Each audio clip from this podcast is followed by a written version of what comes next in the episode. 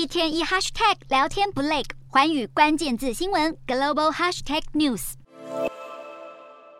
路面和车辆被厚厚积雪覆盖，民众铲雪铲个不停。美国这个耶诞假期迎来致命性暴风雪，导致好几十起相关死亡。其中灾情最严重的水牛城，更是在一夜之间暴增十多个死亡案例。这场致命的暴风雪在二十三日成型后，强力侵袭纽约州西部，使得水牛城成为重灾区之一。有城镇一夜之间被将近一百公分的厚雪覆盖，而暴风雪还进一步瘫痪当地交通，并且一度造成一百七十万户居民停电。水牛城上次最严重的暴风雪是发生在一九七七年，当时有将近三十人死亡。不不过这波灾情的严重程度已经远远超过当时的情况。美国国家气象局预测，未来降水量可能还会达到三十五公分。纽约州州长后可警告，要期盼这场暴风雪结束，恐怕还为时过早。